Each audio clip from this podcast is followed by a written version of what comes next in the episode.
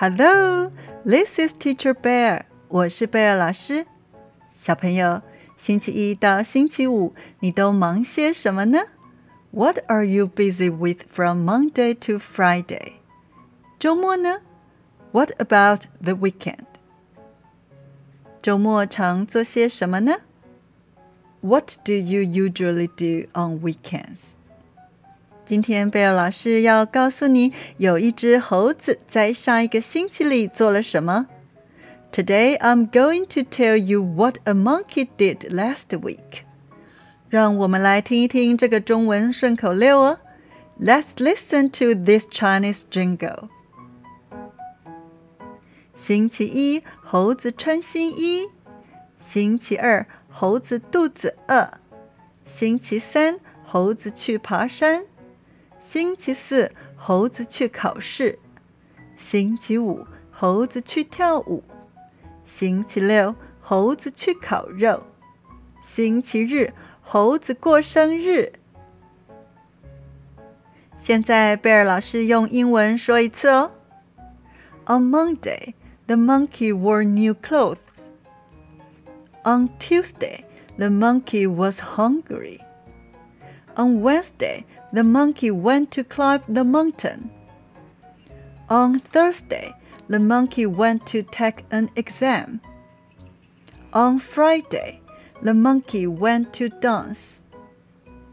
On Saturday, the monkey went to barbecue. On Sunday, the monkey celebrated his birthday. 你记得猴子每天做了什么吗？现在贝尔老师来问你哦。上个星期一，猴子做了什么？What did the monkey do last Monday？猴子穿新衣。The monkey wore new clothes。上个星期二，猴子做了什么？What did the monkey do last Tuesday？猴子没做什么，可是他肚子饿。The monkey did nothing, but he was hungry. 上个星期三，猴子做了什么？What did the monkey do last Wednesday?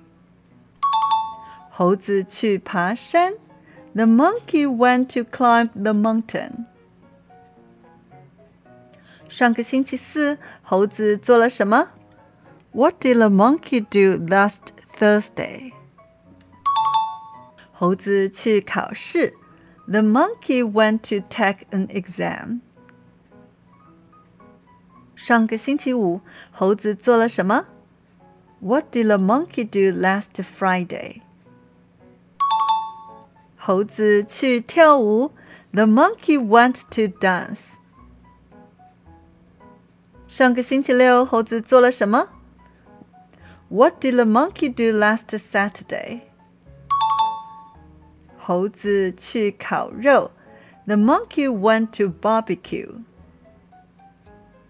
上个星期日，猴子做了什么？What did the monkey do last Sunday? 猴子过生日。The monkey celebrated his birthday. 小朋友，你看这只猴子上个礼拜好忙啊！This monkey was so busy last week. 你知道星期一到星期日的英文怎么说吗？我们一起学。Let's learn together. 星期一，Monday。星期二，Tuesday。星期三 ，Wednesday。星期四，Thursday。星期五，Friday；星期六，Saturday；星期日，Sunday。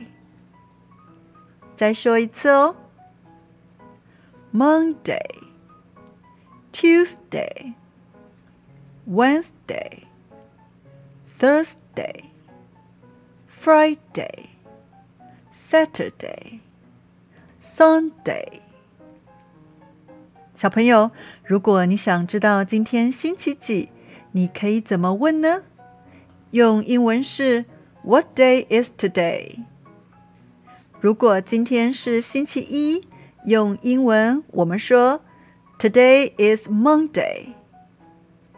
小朋友，What day is today？请想一想，然后用英文回答哦。